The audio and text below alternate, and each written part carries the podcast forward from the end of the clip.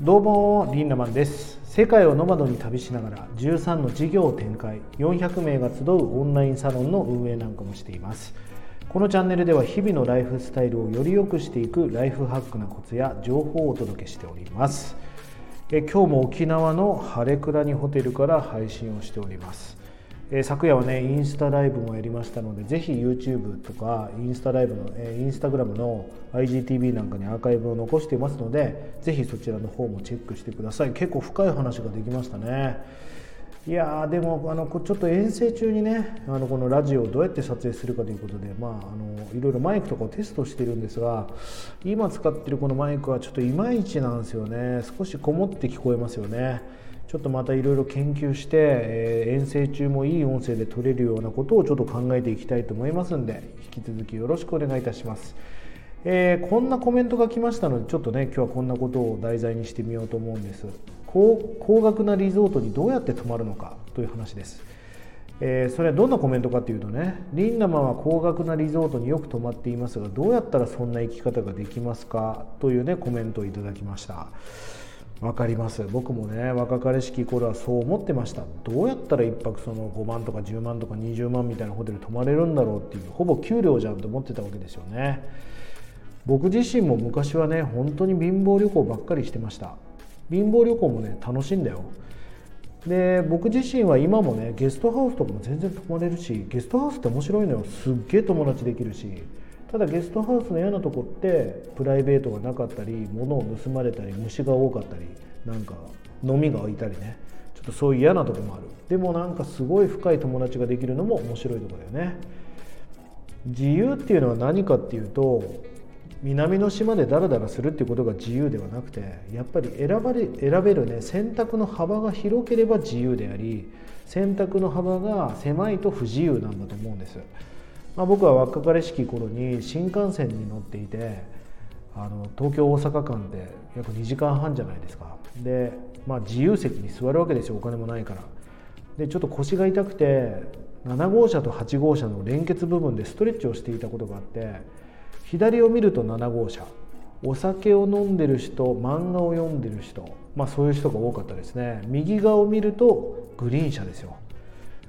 まそもそも自由席って全然自由じゃないですよね。ものすごい苦しくて狭くて不自由なんだけど自由席って意味わかんない名前が付いてるわけですよ。でグリーン車の方はどんな感じだったかっていうと経済誌を読んでるかノートパソコンを開いてるか本気の睡眠をとっているか。えーと、と東京大阪間って多分6000円ぐらいの差があると思うんですがすでに生き方的に6000円の差があるにもかかわらずグリーン車の方たちはまだ先に進む努力をしてたわけですよね。自由席の人たちは時間の浪費をしていました。その時に僕はお金がなくてもグリーン車に乗った方がいいなっていうことでちょっと無理してグリーン車に乗るっていうのがその20代から始まるんですね。いや本当に考え方と捉え方だと思うんです。僕その若かりしき頃に尊敬する経営者からねこんなアドバイスをしてもらったことがあるんですね。それは20万円ぐらいのホテルに泊まってみろと。当時はあと思いましたね。だって20万あったらパソコン買えるしいい洋服買えるしなんだったらでっかいテレビだっても今だったら買えるじゃないですか。いやいや言わんとしてることは分かりますが僕ちょっとまだ先に買わなきゃいけないガジェットデバイスがあるんでってこう気持ちだったわけですよ。でもいいから泊まってみ泊まったら分かるからって言われたんですよね。でまあ僕20万ぐらいのホテルに泊まったわけですよ。でその時にどう思ったかっていうと例えばスタッフ全員が俺のことフルネームで呼んでくれたりとかフルーツを食べても食べてもずっと無限に補充してくれたり、まあ、今回この泊まってる晴れ倉になんかもタオルなんか何十枚使ったって何にも言われないしお水も飲み放題だし、えー、プールサイドではなんかマンゴーとかもらえちゃったりするしね。とにかくホスピがいいわけですよ。でそれを体感した時にどう思ったかっていうと高くないなと思いましたね。だって僕は見てないとこで名前を覚えるという仕事をしてくれてたりなんか常にそういう心配りがあったりするわけじゃないですか。あそしてもう一つ思ったことは20万円って1泊にしたら当時の僕からしたら高かったけど一生の思い出が20万円で買えるんだったら高くねえなって思ったんですね。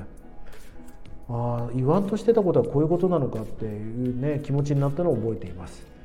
でもその経験したことの積み重ねで今の僕を形成してるんですよね。その視点を手に入れたことが僕の人生にとって大きかったかもしれません、まあ、こういうのをね視座っていうんだよね視座、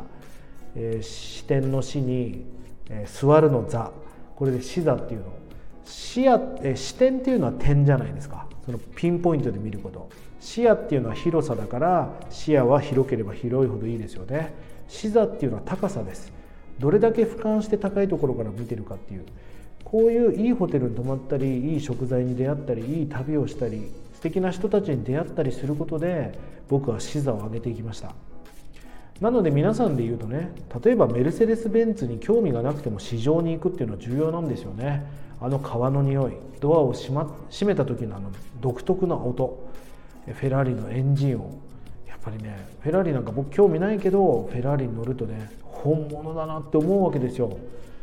それで視座っていうのは上がっていくわけだしあとはその高額な物件を内覧するっていうのもいいですよね。高いマンションに行ってみる。そういうとこで見た時にまあ大体担当の人が全然相手にしてくれません。あの人たちはお金どれぐらいの経済力あるかパッと見でね判断する力を持っています。相手にしてもらえないかもしれないけどそれをちょっと背伸びして見に行くっていうのもすごく重要なことですよね。大切なことはやっぱり次元を上昇させていくってことだと思うんですよ。うんなんか努力とか成長とか大事だけどもっと言うとね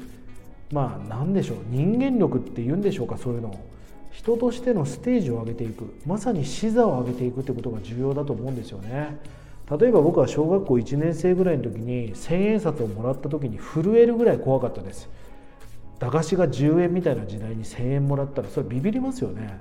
でも今僕この46歳で1000円なんかランチすら食べられないわけですよこれはお金としての価値観が高まったわけですよね。お金としてのその視座が上がったってことじゃないですか。このなんか次元上昇させていく人間としての視座を上げていくってことが人生ですごく重要なことなんじゃないかなと思うんですよね。じゃあこの視座や人間力っていうのはどうやったら上げていけるかが今日のまあ重要なポイントなんですがこれはね経験でしかないんですよ。経験って何かっていうとうまくいかなかったこと失敗したことやったことないことをやってみる。こんなことでしか経験って積めないじゃないですか。1万円を落とした時って経験になるけど1万円を拾ってもただのラッキーでしかないわけですよだから人生に失敗がないと人生を失敗するって言葉があるけど1万円を落としたってことはすごい苦い思い出だけどもう絶対お酒飲んでもちゃんと財布はしまっておこうとかいっぱいお金を持ち歩くのはやめようっていう学びになるわけじゃないですか。恋愛だって失敗したくないけどやっぱり失敗の数だけ経験値が高くなってより良質な恋愛をしていける可能性も高まっていくわけですよね。人間力を上げていく方法が経験でしかない。経験っていうのは壁にぶち当たってその壁を何枚ぶち壊していったかが経験だと思いますね。まあよく女性にこの話をしますがとにかく人として分厚い人間と付き合った方がいいよと。薄っぺらい男嫌じゃないですか。何何が起こってもいやってこう怖がったり問題解決能力がない男って嫌じゃないですか。大丈夫。俺が何とかしてやるからっていうその人としての厚みっていうのはやっぱり経験値だし問題解決能力っていうのも経験値なんですよね。この経験値が高い人とやっぱお付き合いしたいですよね。ぜひ皆さんもこの壁にぶち当たるっていうことはあんまり楽しくないことかもしれませんがこの壁にぶち当たってそれを何枚ぶち壊したかによって人間力が上がって視座が高まっていって、えー、なんかその視点が変わっていく見えてくる景色が変わってくる。そう思います。高級なリゾートにどうやって泊まるかっていうのはなんか特殊なポイントのため方とかあるんじゃないかって思った人いるかもしれませんがやっぱりマインドセットなんですよね。考え方によって、まあ、いくらでも高級なリゾートなんか泊まれるようになるってことです。でも僕も二十歳ぐらいの時に今回の晴れ倉にもあの5泊してますけどね。軽自動車中古で買えるぐらいのお金するわけですよ。まさか車をいつね車買うお金を5日間で消費するホテルがあるわけでしょ。でも泊まったら分かるわけですよそれは視座って言って本当に経験値でしかないんでぜひ皆さんもこの視座を高めていく人間力を高めていく。そのために壁を何枚もぶち壊していく。何だったらその壁をぶち壊していく楽しさを体感していく。ぜひそんなね未来を形成していってほしいなと思います。ぜひ、えー、このライフハックな毎日、えー、フォローもしていただきたいなと思います。そして皆さんのからのねコメントやいいねも本当に嬉しいです。えー、ぜひコメントも気軽に残してください。そしてこのスタンド FM はレター機能があります。このレターを送っていただくことで皆さんからの質問だったり取り上げてほしい題材にお答えすることもできますので気軽にコメントを残してください。今日もライフハックな一日をリンダマンでした。またね